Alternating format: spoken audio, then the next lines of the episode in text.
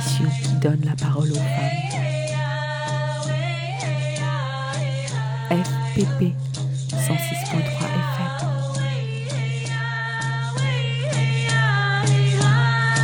Bonjour et bienvenue dans Les femmes ont de la voix, une émission qui donne la parole aux femmes.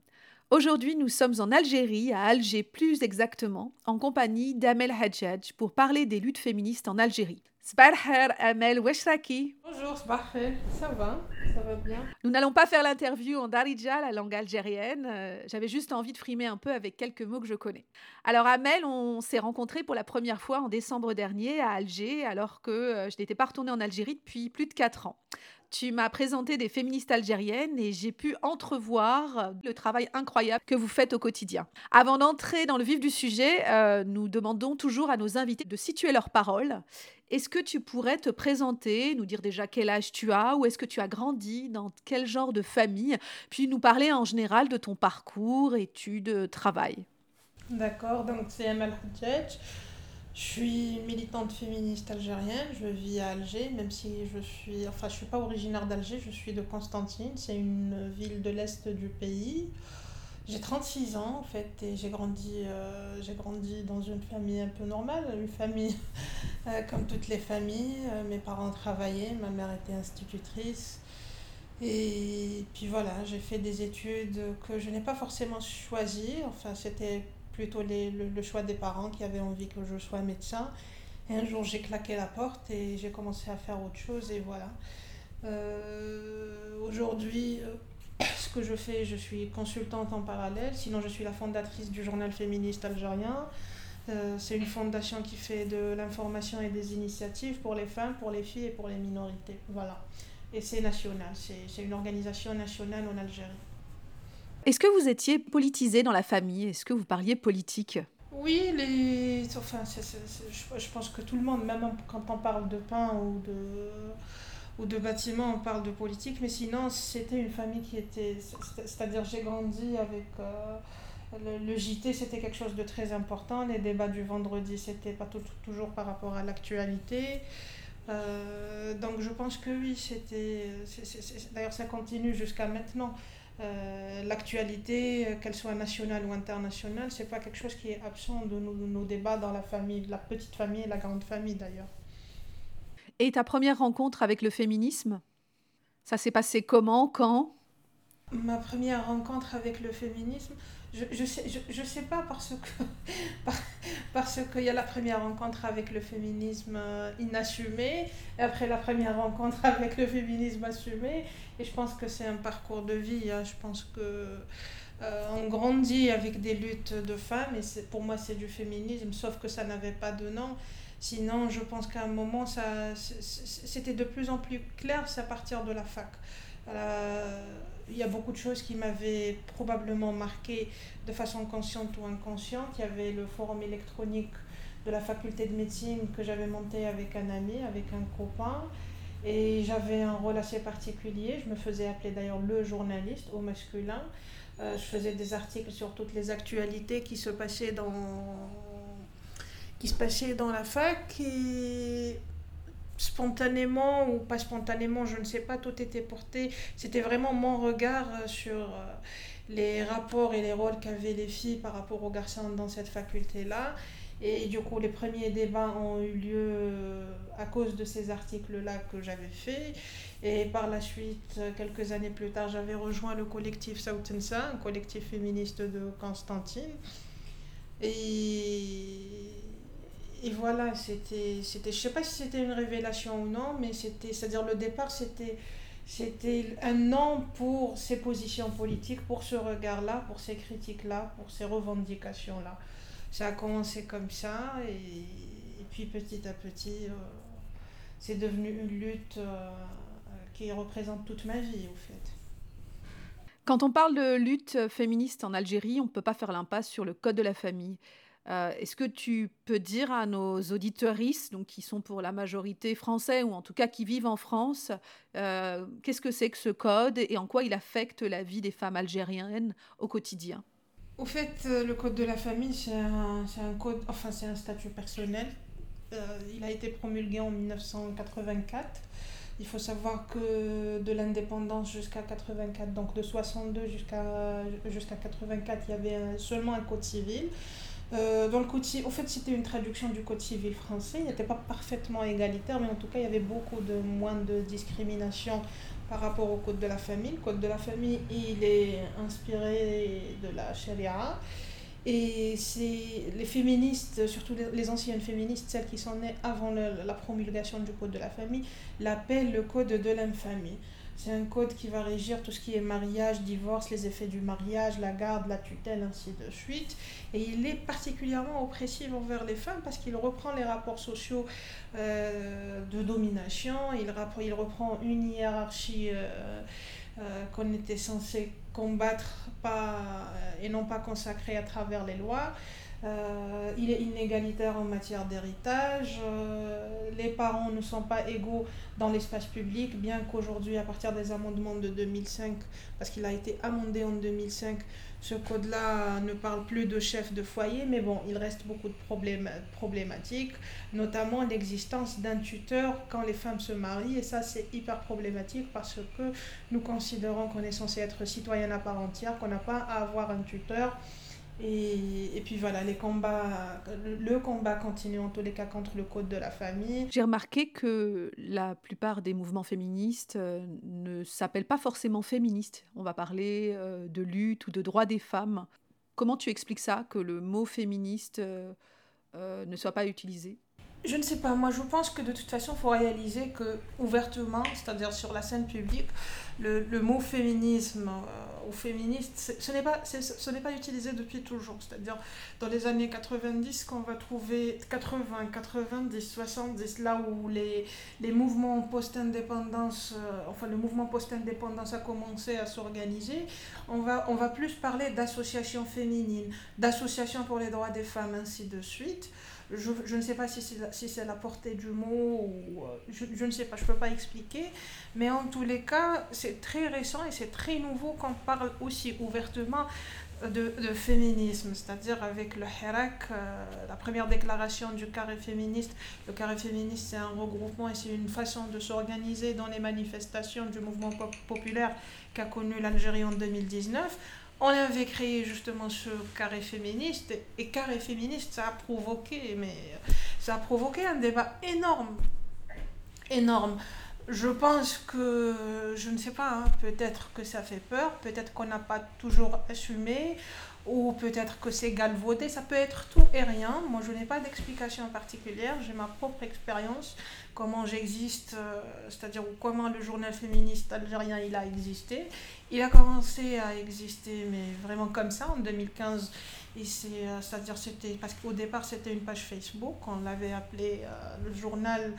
D'ailleurs, au début, c'était même pas le journal féministe algérien. Il y avait le journal d'écrit féministe algérien ou quelque chose comme ça. Après, c'était le journal féministe algérien. On l'a modifié assez rapidement. Et, et je pense que ça a suscité de la curiosité, mais sans plus. Pas comme en 2019 où, euh, où, où toutes, hein, toutes celles qui étaient dans ce mouvement et qui ne se disaient pas forcément féministes, elles se disaient militantes pour les droits des femmes, militantes pour l'égalité, militantes contre le code de la famille, ainsi de suite. Je pense que ça a commencé à être utilisé mais vraiment partout. Vraiment partout. Pour moi, c'est un pas très important parce que toute lutte, elle a son nom et que de toute façon, c'est plus facile de s'organiser quand on est euh, dans des cases assez claires. Par contre, j'ai envie de dire quelque chose. Il y a, a l'un des dans les archives, les quelques archives qui ont survécu, parce que beaucoup d'archives ont disparu n'ont jamais, c'est-à-dire beaucoup de documents n'ont jamais été archivés dans notre histoire à cause du terrorisme, à cause des années 90, à cause de notre histoire pleine de tragédies. Mais en tous les cas, dans les, quelques archives qui restent, il y a quand même un communiqué de l'association euh, l'AEF, l'Association pour l'émancipation des femmes, où en 90, c'était écrit Nous, femmes et féministes. Et justement, en parlant de différents féministes, euh, dans quel féminisme tu te situes? Moi, je me reconnais, euh, je me déjà, déjà faut dire que ça m'a pris des années pour réaliser qu'il y a des féminismes, et ces féminismes-là peuvent, on peut vraiment frapper ensemble et être d'accord sur beaucoup de choses, mais c'est pas pour autant qu'on peut être d'accord sur tout, et puis c'est pas grave, il y a des idéologies, il y a des courants, ainsi de suite, et moi je m'identifie parfaitement dans un féminisme euh, intersectionnel. Euh, décolonial en parallèle avec une, une, définition et une vision du, de, de, de, la décolonisation des luttes qui est un peu différente de ce qu'on connaît particulièrement en Europe. En quoi c'est différent? C'est différent, je, je, le précise parce que beaucoup de questions m'ont été posées par rapport à certaines lectures que je n'ai même pas eues. Euh, donc je ne peux pas dire que je suis avec ou contre parce que seulement euh, pour la simple raison que je ne sais pas exactement quel est le vécu euh, de la première ou la deuxième génération de franco-algériennes qui vivent en France.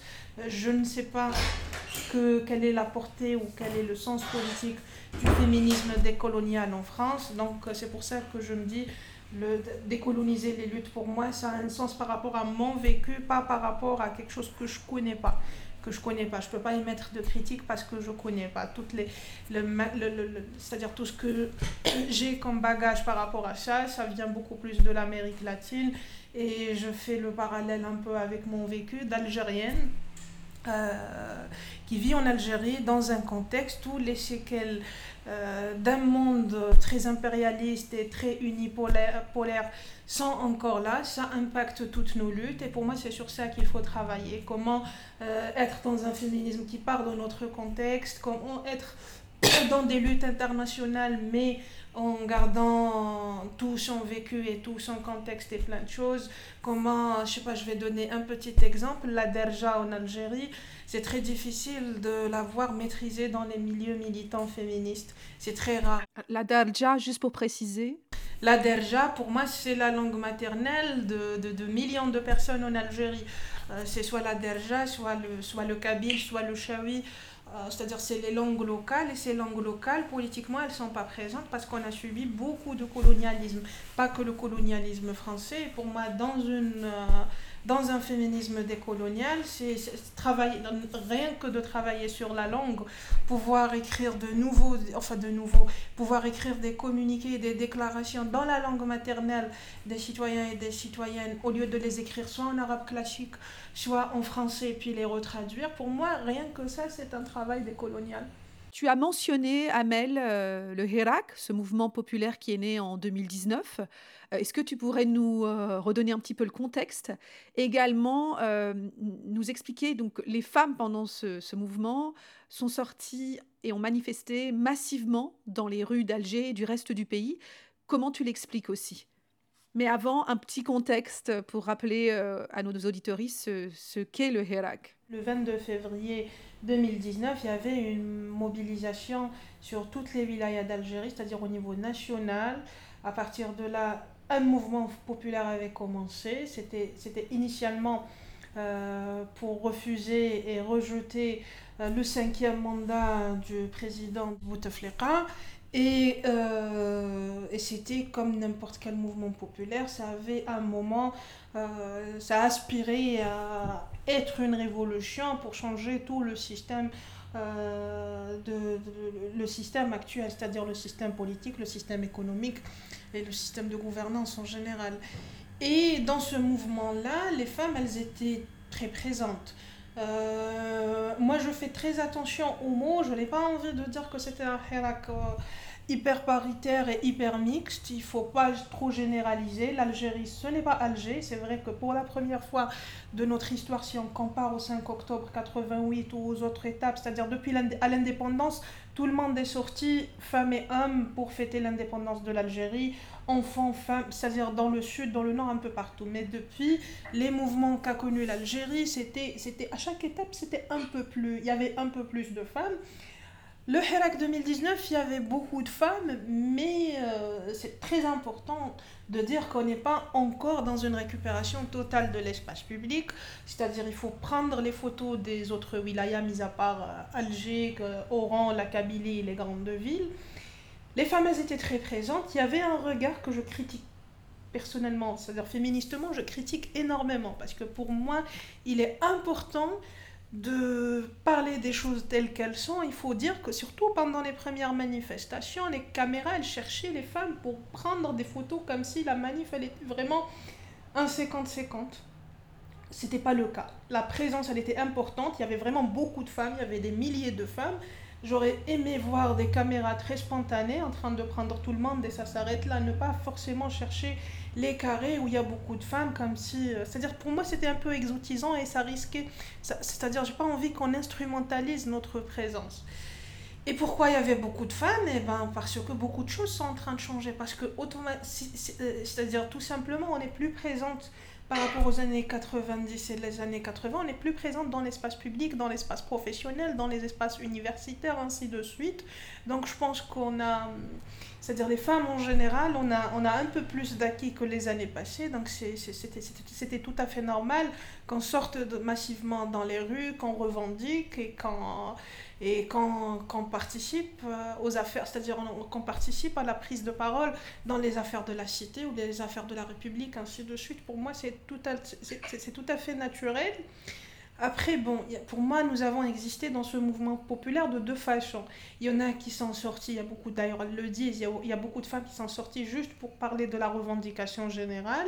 Et il y en a qui se sont organisées, comme nous d'ailleurs, euh, c'est-à-dire, euh, et on a fini par toutes se rejoindre dans une tentative d'organiser un mouvement national de féministes algériennes, c'est-à-dire qui sont sortis pour une double lutte, c'est-à-dire organiser autant que féministes dans ce mouvement populaire pour préciser nos revendications euh, dans cette future nouvelle Algérie qui était, euh, qui était, le, qui, qui, était euh, revendiquée un peu par tout le monde. Et puis voilà. pour moi, c'est une étape importante. En plus, cette fois-ci, je pense, c'est pas très, c'est-à-dire, c'est pas par hasard quand, que, que, le mouvement féministe a essayé de s'organiser dans, dans le grand mouvement populaire appelé Hirak, je pense aussi que euh, ça, ça, a permis qu'on fasse une réunion, une sorte de réunion bilan. Qu'est-ce qui s'est passé avant 2019 Combien de fois il y a eu des mouvements politiques, économiques, syndicaux, ainsi de suite, euh, où les droits des femmes ont été mis de côté? C'est-à-dire c'était c'était un moment où il fallait reprendre son histoire pour réfléchir à son futur. Euh, en commun, de façon intergénérationnelle, euh, ancienne, et, ancienne génération et plus jeune, les plus jeunes générations, c'est-à-dire on a été ensemble et puis voilà.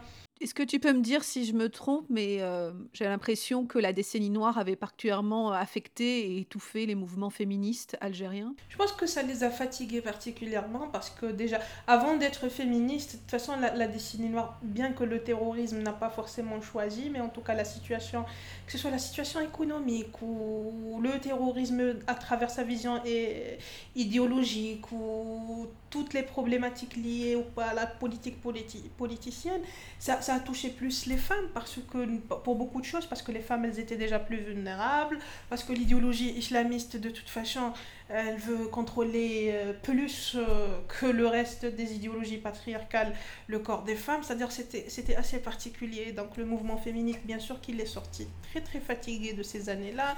Il y a des féministes quand même qui ont été assassinées, je cite par exemple Nabila Jahnin, il y a des femmes qui ont, qui ont été assassinées parce qu'elles ont refusé d'arrêter les études ou qu'elles ont refusé de porter le voile ou elles ont arrêté d'arrêter le travail euh, comme les neuf enseignantes assassinées à Sidi Blackbest. Donc, donc cette histoire-là a fait que, et en plus, euh, les associations et les organisations féministes, elles étaient obligées, euh, obligées de, s'occuper d'autres priorités.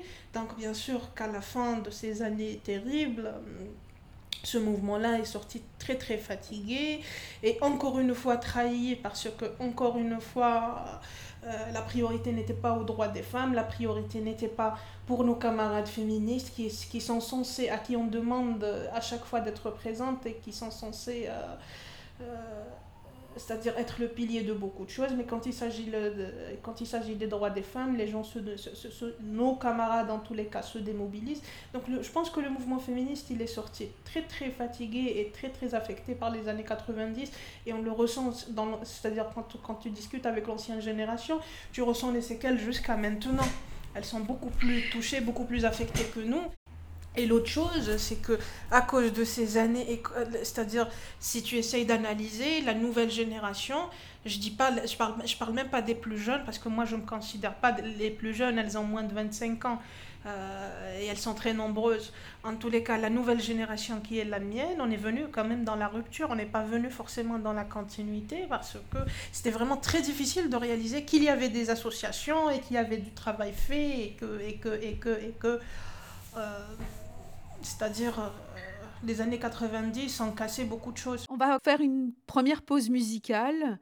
Est-ce que, Amel, tu as pensé à une chanson, une musique de femme, peut-être en lien avec le sujet qu'on aborde aujourd'hui Peut-être une chanson kabyle. moi, moi je ne suis, pas kabyle. J'essaie d'apprendre le kabyle et du coup, à chaque fois, on me traduit une chanson. Il y a une chanson que j'aime beaucoup, qui est une chanson de Nouara, qui s'appelle Tishnem. Et dans la traduction, euh, pour moi, c'est la, la chanson la plus féministe des chansons kabyles qu'on m'a traduit jusqu'à maintenant. C'est pour ça que je l'aime beaucoup. Euh, c'est une femme qui dit que vous avez chanté ma beauté, vous avez chanté beaucoup de choses. Et aujourd'hui que j'ai ouvert les yeux, j'ai envie qu'on parle euh, sérieusement de mes droits et pas d'autre chose. C'est pour ça que j'aime beaucoup cette chanson. Très bien, on écoute ça.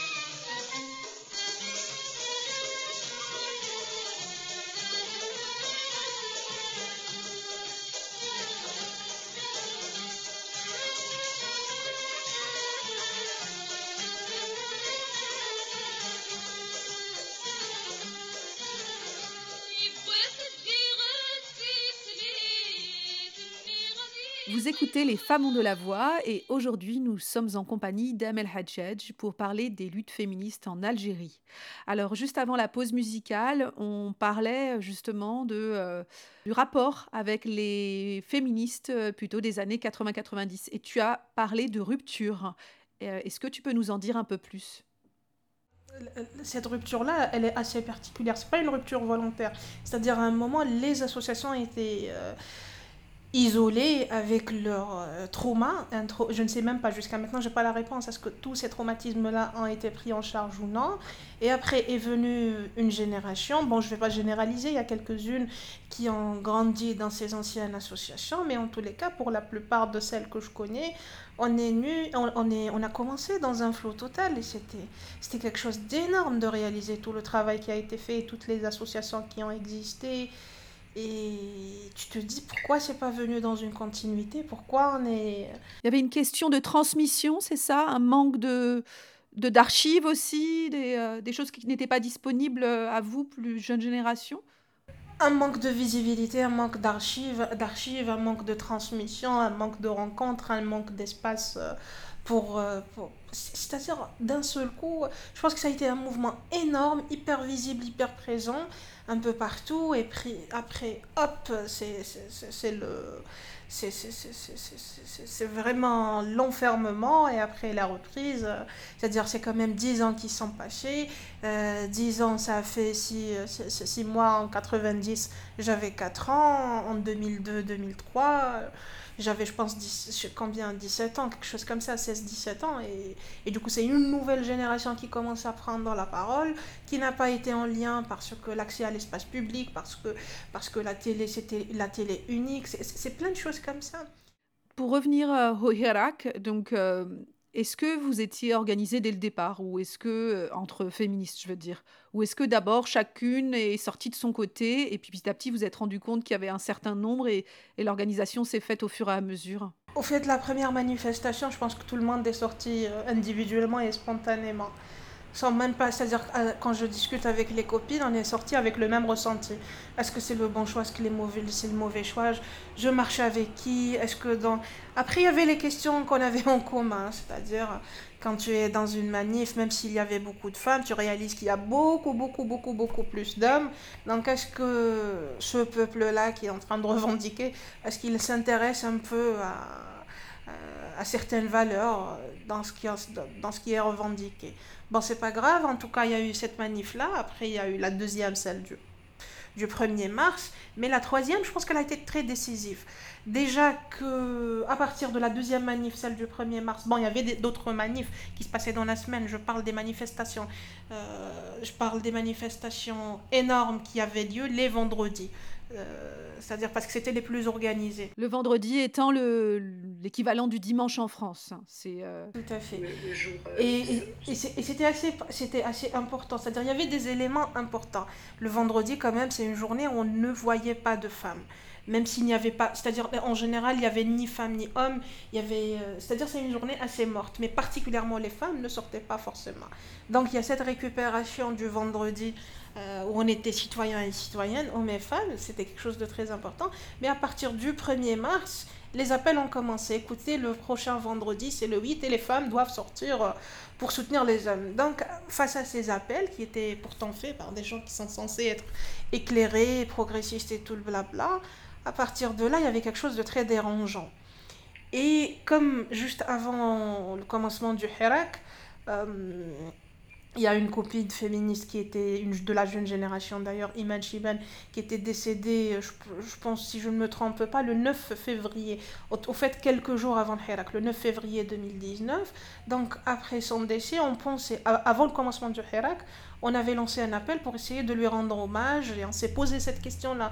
Est-ce qu'on va encore être dans un espace fermé entre nous? Est-ce qu'on part vers l'espace public? Et c'était très important de partir vers l'espace public parce que Iman, c'est une fille qui avait déjà organisé un sit-in euh, suite à un féminicide, qui tenait énormément à la revendication dans l'espace public. Et que comme la réunion a commencé pour préparer ça, la réunion a commencé avant le Hirak, et puis il y a eu le Hirak, on a été énormément prise.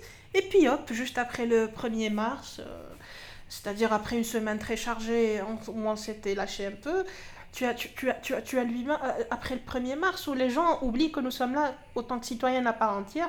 Donc il fallait reprendre les choses en main.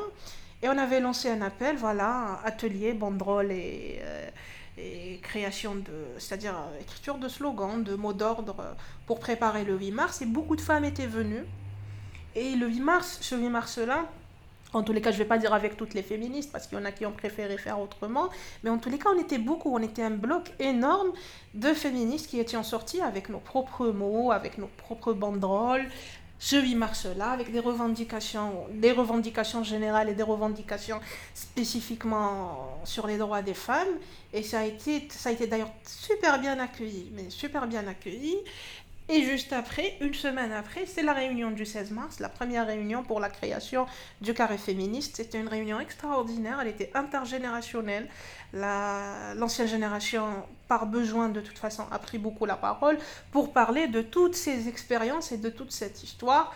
Euh, qu'est-ce qui s'est passé en 62, qu'est-ce qui s'est passé en 65, en 84, 88 et à chaque fois comment on s'organisait, comment on a toujours participé à tout, comment notre, notre euh, c'est-à-dire les efforts ont été fournis pour tout, mais à chaque fois on nous disait c'est pas le moment de parler des droits des femmes, c'est pas le moment de parler d'égalité. Donc fallait ce 16 mars là, il était acté de créer un carré féministe ou des carrés féministes en tous les cas. Il y a eu celui d'Alger, après il y en a eu d'autres dans d'autres villes.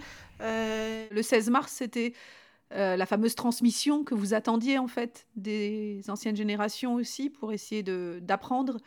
Je dirais plus que c'était parce que parce que parce que moi, moi j'ai une autre pour moi la transmission elle doit se faire de façon bilatérale. Les gens quelque, les jeunes ont quelque chose à transmettre aux moins jeunes et vice versa. Euh, mais sur le plan histoire, oui, il y avait beaucoup de transmission de l'histoire de ce mouvement féministe algérien et c'était très important en fait c'était un moment euh, je pense que en faisant cette réunion en s'organisant et en lançant un carré féministe permanent on s'attendait je, pense qu'on n'avait pas moi ce 16 mars là c'était pour moi c'était une journée extraordinaire mais je m'attendais pas à ce que ça ait tout, ça, tout cet impact, toute cette visibilité, euh, plein de polémiques, du positif, du négatif, ainsi de suite. Parce que le carré a été lancé, le communiqué de lancement du carré a été énormément débattu, énormément critiqué. D'ailleurs, il a été principalement critiqué par des camarades. Je je sais pas les gens qu'on pense forcément dangereux ou conservateurs ou antiféministes qui l'ont critiqué. Le premier s'est bien passé, le deuxième carré féministe, c'est là où où il y a eu une agression physique au sein du carré. Et puis beaucoup de menaces sur les réseaux sociaux, beaucoup de réunions cette semaine-là. C'est-à-dire c'est le 29 mars qu'on se fait agresser, beaucoup de réunions, beaucoup de menaces. Vous faites agresser par, euh, par qui? Par une personne euh, Par des manifestants. Un premier agitateur commence à dire à tout le monde regardez ces banderoles, regardez ces femmes. Qu'est-ce qui était écrit sur ces banderoles justement? C'était quoi euh, ça parlait d'égalité, ça parlait de donc droit des femmes, ça parlait vraiment de choses comme ça. Il y avait des banderoles qui avaient des revendications vraiment générales comme tout le monde, départ du système, changement de système, euh, une nouvelle Algérie plus inclusive, ainsi de suite. Euh, et puis dans, toutes les banderoles, tu vas voir le mot femme ou droit des femmes. Et puis voilà, lui, l'agitateur, il a joué sur ça et les gens se sont très vite affolés. D'où est-ce que vous venez? D'où est-ce que vous venez? Qui vous a envoyé? Blabla, Tout un blabla, mais vraiment tout un blabla. Tu disais que euh, vous n'aviez pas été fortement euh, soutenu par les camarades. Justement, les organisations militantes, politiques, quelle a été leur réaction? Alors, principalement des hommes, j'imagine? Elle a été. Euh, bah, il y a eu beaucoup de critiques assumées, mais assumées. Un jour, je devrais faire des recherches. Est-ce que les personnes ont fini par avoir honte et de supprimer leurs commentaires sur Twitter et sur Facebook ou ils les ont gardés? Mais en tous les cas, ça fait partie de l'histoire. J'espère qu'ils ont évolué. C'était beaucoup de critiques. C'est pas le moment. Euh, pourquoi on a envie d'entacher ce beau Hirak et cette belle mobilisation et blablabla? Alors que jusqu'à maintenant, je ne comprends pas pourquoi ça entache. Et regardez, c'est un très beau mouvement, euh, très mixte, très ceci, avec des photos. Personnellement, j'ai une critique extraordinaire, mais on essaie de prendre des photos des plus belles femmes, des photos hyper bien pixelisées, hyper bien cadrées, pour dire que voilà, le Hirak va bien, pourquoi les femmes s'organisent, pourquoi devoir parler de féminisme, pourquoi, pourquoi menacer le Hirak avec ça, et bref. Oui, parce qu'en fait, vous seriez... Euh, euh, vous pourriez mettre en danger. C'était ça qu'on vous reprochait. C'était le danger euh, des féministes qui diviseraient en fait le Hirak, c'est ça? Diviserait le Hirak et inconsciemment, les gens n'étaient pas là forcément pour. Euh, parce que quand tu. Pour moi, dans une révolution, en tout cas, c'est l'une des critiques, beaucoup de gens dès le départ, ils disaient nous sommes en révolution. Mais sauf quand dans, dans, une révolution, tu prends des risques et tu demandes un changement radical sur beaucoup de choses. Et que les gens, je pense, avaient cette envie de ratisser large, de plaire à tout le monde, de ne pas de ne pas titiller certaines, euh, certaines choses qu'on pense enracinées dans la société. Et puis les femmes, c'est-à-dire inconsciemment, quand ils, nous, quand ils mettaient euh, des photos, il y avait les femmes qui étaient contentes, qui étaient toutes jolies, bien maquillées, dans ce hirak et dire, et voilà, elles sont bien les femmes, pourquoi vous organisez en tant que féministes? Pour moi, ça voulait dire une chose, les, comme toujours, au fait, comme partout dans le monde, les femmes sont là, c'est super. Mais les femmes qui, sont là, qui, qui s'organisent pour elles-mêmes, pour leur propre intérêt, ça, ça dérange. Et donc c'était automatique. La seule chose qui était bien, c'est qu'on s'attendait. C'est-à-dire avec les copines de l'ancienne génération qui étaient catégoriques. C'est-à-dire pour elles, elles connaissent leurs camarades. Elles savent très bien qu'on peut être trotskiste, on peut être d'extrême gauche, on peut être stalinien, on peut être de tout et de rien, on peut être communiste ou peu importe. Mais quand il s'agit des droits des femmes, on est, on revient à nos privilèges de mecs, d'hommes. Euh, et puis voilà, ce n'est pas une priorité, ce n'est pas une priorité. Donc voilà. D'ailleurs, la première organisation au sein de ce qui va se faire appeler euh, le collectif de la société civile euh, va négocier pour essayer de ratisser large et va négocier sur quoi? C'est-à-dire, va, va, est-ce qu'on va mettre ou on va pas être égalité homme-femme? Alors que c'est censé être quelque chose d'acquis. Ça existe dans toutes les constitutions algériennes et dans tout ce qu'a ratifié l'Algérie. On ne peut pas revenir dessus et c'était dommage. C'est-à-dire, c'était absolument dommage et problématique. Mais bon, c'est une expérience, euh, en tout cas, qui a, qui a permis aux féministes de s'imposer plus et de dire nous ne participerons pas à tout ce qui ne reconnaîtra pas l'égalité homme-femme. Et là, je pense que les gens ont réalisé que ce mouvement n'arrête pas de grandir et qu'il n'a pas, c'est-à-dire il faut l'accepter tel qu'il est, parce que quelque part c'est accepter euh, la citoyenneté des femmes. Merci. On va faire à présent une deuxième pause musicale. Est-ce que tu aurais une, un deuxième morceau que tu aimerais partager avec nous? Je pense chez Harimiti, parce que j'aime beaucoup chez Harimiti. D'ailleurs, moi, j'ai une petite chatte extraordinaire qui s'appelle Rimiti, parce que je pense que Rimiti est une grande féministe algérienne. C'est une chanteuse qui a chanté euh, déjà dans les années du colonialisme. Elle a tout chanté, elle a cassé beaucoup de tabous. Du coup, euh, le morceau que tu veux de chez Harimiti. On écoute ça.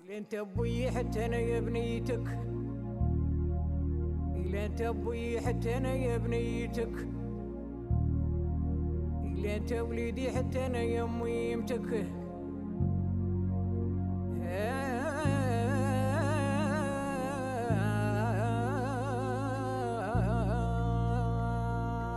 إلى بغيت ربي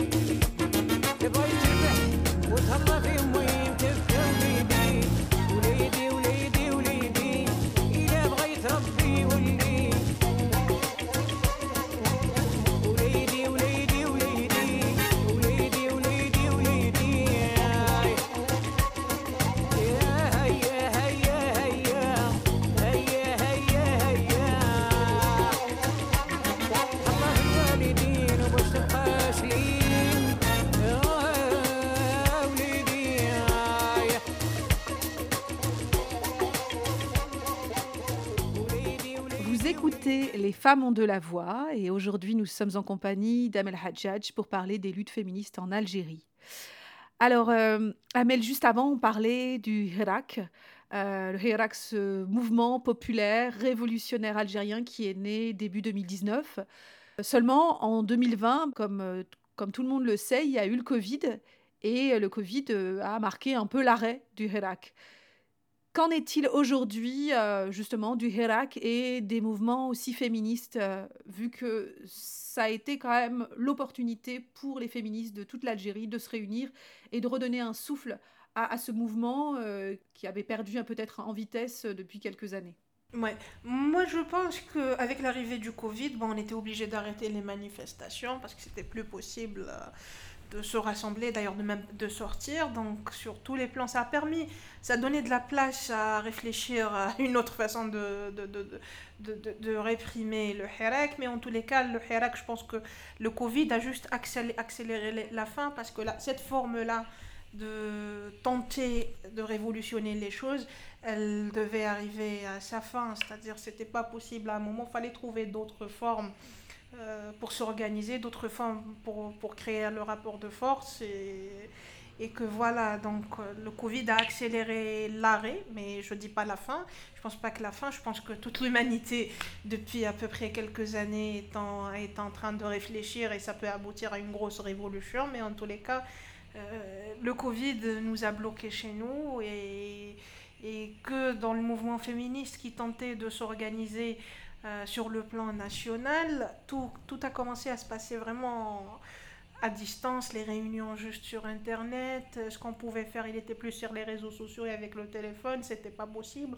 Et surtout qu'il y avait ce problème énorme de, de- des violences faites aux femmes qui ont énormément augmenté selon les témoignages et les alertes pendant, pendant, pendant le confinement. Et que les. C'est-à-dire, il y avait ces pro- priorités-là, c'est-à-dire, euh, est-ce qu'on va donner énormément d'efforts euh, pour ça, pour aider les femmes, ou énormément d'efforts pour le Hirak qui, euh, qui s'essouffle?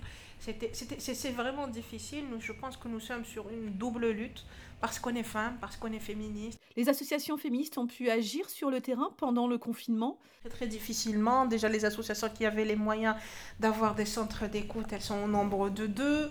Euh, les moyens nécessaires pour essayer de mobiliser plus n'étaient pas forcément là. Et puis, on a énormément travaillé. On a essayé d'avoir des propositions concrètes, une lettre ouverte. Mais bon, euh, la lettre ouverte, elle finit... euh, elle finit, c'est-à-dire, on en fait un tapage médiatique, mais c'était pas possible d'avoir un accusé de réception et une réponse favorable de la part des institutions.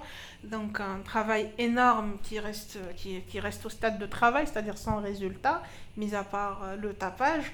Et, et ça, c'est-à-dire ça prenait énormément d'énergie, il fallait tout le temps être là, il fallait au moins faire de l'orientation et de l'explication à des femmes qui étaient isolées avec leur bourreau. Il faut savoir qu'en Algérie, 80%, selon les statistiques officielles, des violences, euh, 80% des violences se passent dans l'espace privé et que dans le confinement, les victimes finissent par être enfermées avec le bourreau dans cet espace privé. Donc il y avait énormément de problèmes, il n'y avait pas beaucoup de centres d'hébergement, les centres étatiques ne sont pas des centres vraiment dédiés aux violences, mais tu vas trouver des femmes SDF, des femmes qui ont des problèmes psychiatriques, des femmes ont des intox par rapport à, c'est-à-dire usagers de drogue, ainsi de suite. C'est-à-dire, et les femmes qui, qui, subissent les violences n'ont pas envie forcément d'être dans ces conditions-là, qui, qui risquent d'être très violentes. Donc c'était un isolement, c'était un moment de solitude extraordinaire. Et, et puis voilà. Et par la suite, par contre, je constate, personnellement, je constate que euh, comme on a fait beaucoup de rencontres nationales et beaucoup de réunions, et même si cette dynamique-là n'a pas continué, parce que de toute façon, les carrés féministes, c'était dans un contexte bien particulier qui est celui du mouvement populaire du Hirak, euh, le, le reste, ça a donné un résultat, c'est-à-dire je vois que le mouvement féministe, même si séparément, euh, on continue à faire des choses, des de nouvelles associations ont été créées, ou d'anciennes qui n'activaient plus, elles ont repris l'accès, c'est-à-dire elles sont sur terrain aujourd'hui, elles font des choses. C'est-à-dire, comme on a travaillé principalement sur l'organisation, on a gagné des choses après l'arrêt du processus des manifestations chaque vendredi et, tout. Je pense que le mouvement féministe, on a gagné plus de visibilité, donc plus de femmes ont adhéré et il y a plus d'initiatives aujourd'hui. Je pense que ça a donné vraiment quelque chose. Justement, est-ce que tu pourrais nous parler un petit peu du journal féministe algérien, euh, un peu donc euh, l'origine, sa genèse et puis après son développement? Aujourd'hui, vous avez combien de, de followers? Est-ce que vous êtes sur les réseaux sociaux? Euh, Facebook, je sais qu'on est à 30 000, quelque chose comme ça. Et, mais là, on est à notre stade parce que 2015, ça a été une page face- Facebook. Euh, L'idée, c'était vraiment de pouvoir euh, parler de ce qui se passe dans le monde des femmes et dans le monde des féministes. Et puis, à partir de. dé- Déjà, il y a eu une expérience 2016 où on a, on a travaillé. Enfin, on a travaillé. Avait un féminicide à Constantine, là où je vivais. Et après, on avait organisé un sit-in. Ça s'était passé à Constantine, Oran, Alger, Béjaïa le même jour. Et la communication sur, sur, sur justement la page a énormément donné euh, sur beaucoup de plans. Il y avait beaucoup de mobilisation, il y avait plus de réactions, les télés se sont intéressés à ce féminicide et ça a mis de la pression sur les services de sécurité pour arrêter plus rapidement l'assassin qui était en cavale et dont personne ne connaissait initialement la photo. C'est-à-dire, euh, à un moment, c'était clair, on cherchait qui et il a, il a été retrouvé plus facilement. Et puis en 2019, donc le journal féministe a énormément communiqué sur la mobilisation des femmes, sur c'était aussi l'occasion de rencontrer les autres associations euh, et du coup de savoir qu'est-ce qui se passe. Donc on a communiqué sur beaucoup de choses, des archives, sur le Hirak, les femmes dans le Hirak, les femmes euh, dans... C'était vraiment, il y avait de tout. Et à un moment, avec les copines qui étaient derrière la page, oh, il fallait, il fallait s'organiser, c'est-à-dire qu'est-ce qu'on fait après Hirak, surtout que euh, on réalisait de plus en plus qu'il y avait des féminismes, des priorités, des façons de voir. Et en 2021, c'est-à-dire on avait déjà discuté, on avait déjà dessiné le socle, les objectifs, on avait déjà notre plan d'action. Le 8 mars 2021, on l'avait inscrit en tant que fondation. Euh, et là aujourd'hui, c'est en train de grandir, on est en tournée nationale pour faire... En fait, l'idée c'est vraiment d'organiser, de mobiliser, de sensibiliser les femmes. Donc on fait de la formation, de l'accompagnement, on fait des ateliers, des groupes de parole, on fait plein de choses là actuellement. Très bientôt, on va avoir le site pour vraiment que notre contenu, le contenu qu'on est en train de créer, ne soit pas juste dédié aux réseaux sociaux qui ont leur logique et leur algorithme qui, euh, qui sont assez, mais vraiment assez, assez mainstream, assez capitaliste, assez machin, alors que sur un site, on est beaucoup plus indépendant, c'est beaucoup plus pérenne. Donc voilà. Et co- comment ça se passe euh, pour euh, une association, euh, pour survivre d'un point de vue financier? Comment on fait pour les ressources? Ah, c'est très compliqué, c'est vraiment très compliqué. Déjà, de la part, de un, tu as la loi qui ne permet pas, c'est-à-dire ça complique beaucoup de choses, mais pas que, c'est-à-dire par choix politique aussi, c'est très difficile de faire confiance parce qu'on est, les gens continuent à penser que c'est très facile d'instrumentaliser les femmes ou les féministes et ainsi de suite. Et donc, euh, à n'importe quel, euh, quel- C'est-à-dire, à chaque fois qu'on réfléchit à quelque chose, c'est beaucoup d'efforts. Comment on va mobiliser de l'argent?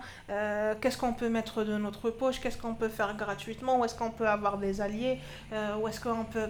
C'est-à-dire, c'est- c'est c'est vrai, c'est pas facile. C'est-à-dire, quand je compare à certaines copines qui vivent ailleurs, c'est beaucoup plus... C'est-à-dire, tu penses pas tu ne mets pas énormément d'énergie dans tout ce qui est euh, mobiliser des fonds et être en sécurité en parallèle et avoir le nécessaire pour faire euh, ce qu'on est en train de faire. Parce que même si vous trouvez des fonds, par exemple, pour- par des fondations internationales, acheminer euh, l'argent, c'est c'est interdit. Et pourquoi c'est interdit? Parce que, parce que la loi interdit, euh, la loi sur les associations de 2012 interdit le financement étranger. Et que la plupart des fonds, pas la plupart, la quasi-totalité des fonds, ils sont étrangers.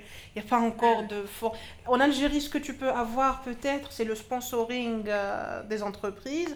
Sauf que les entreprises, euh, c'est- c'est-à-dire, quand tu déjà c'est des entreprises, ce qui commence à exister, c'est des entreprises d'oligarques euh, avec qui, sur le plan éthique, on ne peut pas partager beaucoup de choses, surtout sur le processus de la construction de leur richesse. Et même si euh, je pense qu'on n'est pas, on est, on n'est pas encore très apprécié pour euh, être soutenu. Moi, donc, j'étais en Algérie euh, ce 8 mars 2023 et j'ai été très étonnée qu'il n'y ait aucune manifestation ou quasiment pas d'événement organisé à Alger. Les manifestations, il n'y en a pas toujours eu hein, de toute façon. La reprise des manifestations les 8 mars, ça, ça a été fait le- à partir de 2019. Mais sinon, c'était des mobilisations très timides et très. C'était vraiment de petites mobilisations de quelques personnes qui se connaissaient. Et, et c'est- tout à leur honneur, c'est pas pour diminuer.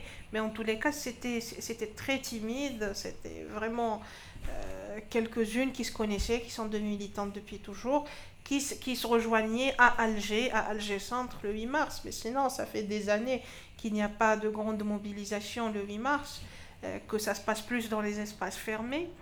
Euh, il y a eu 2020, 2019, 2020, 2021. Euh, 22 et 23, il n'y en a pas eu.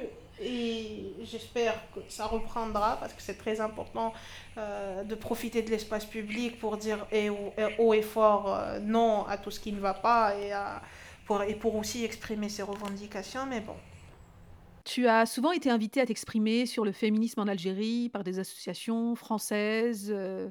Comment est perçu le féminisme en Algérie euh, par la France, euh, par les Français?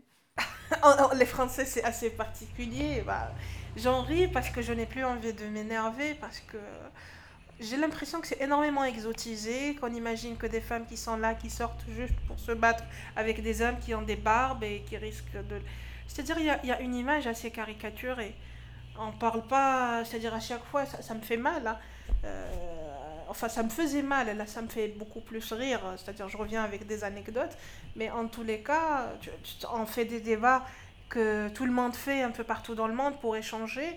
Après, toutes les questions, elles sont sur euh, voile, pas voile, euh, les féministes et les islamistes.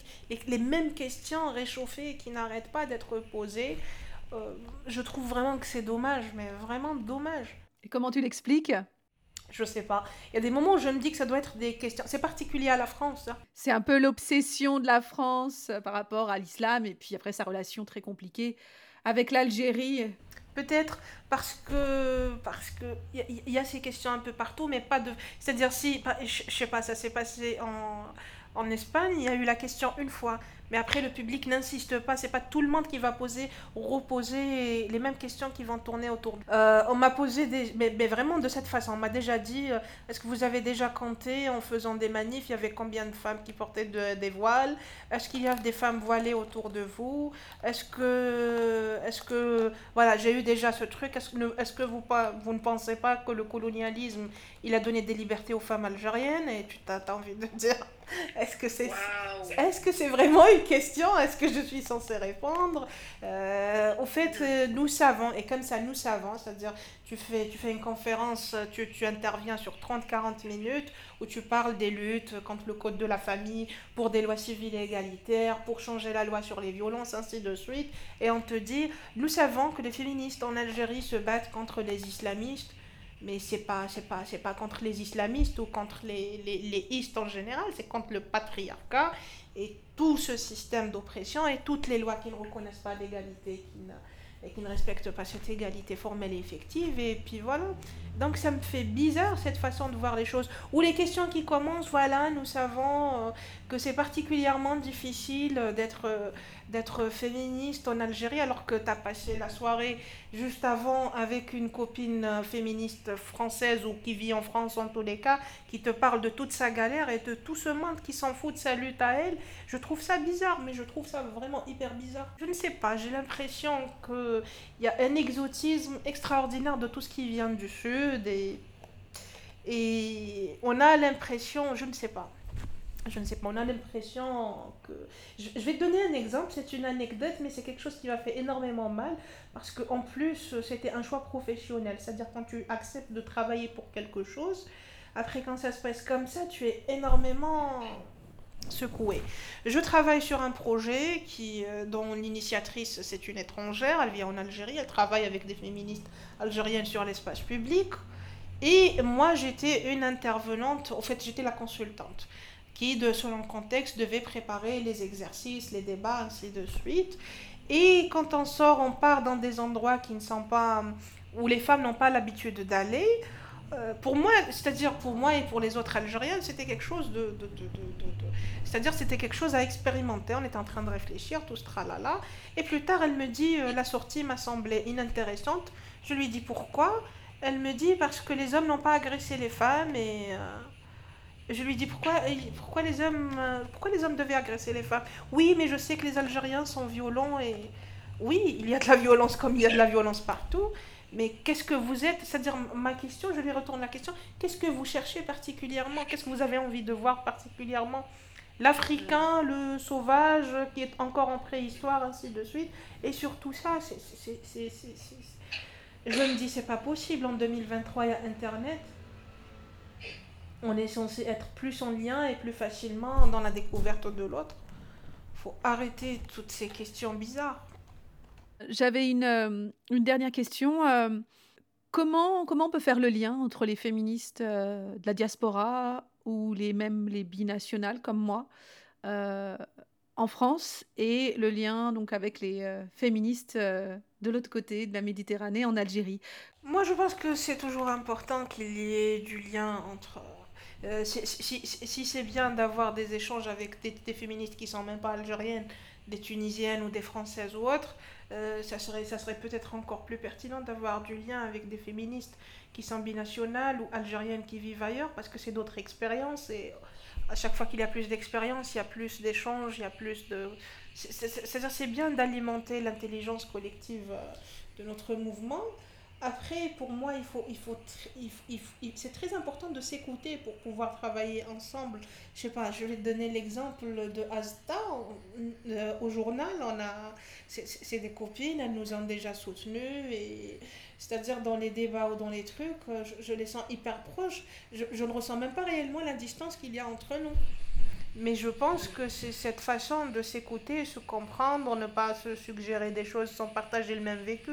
Comme moi-même, je ne peux pas comprendre euh, euh, le vécu des filles qui vivent en France parce que, parce que je vais te donner un exemple parce que beaucoup se vexent quand je dis que il y, y a certaines choses où on doit s'écouter. C'est pas comme si on vivait la même chose. C'est-à-dire quand tu vis à Paris, je vis à Alger, c'est pas la même chose. Moi-même, quand je vais à Constantine, je me sens obligée d'écouter les copines qui vivent encore à Constantine parce que je n'y vis plus. Merci beaucoup, Amel, euh, d'avoir accepté l'invitation euh, de participer à l'émission Les Femmes ont de la voix. Dis-moi si euh, on a envie de se tenir informé de vos actions ou de vous suivre, comment on s'y prend?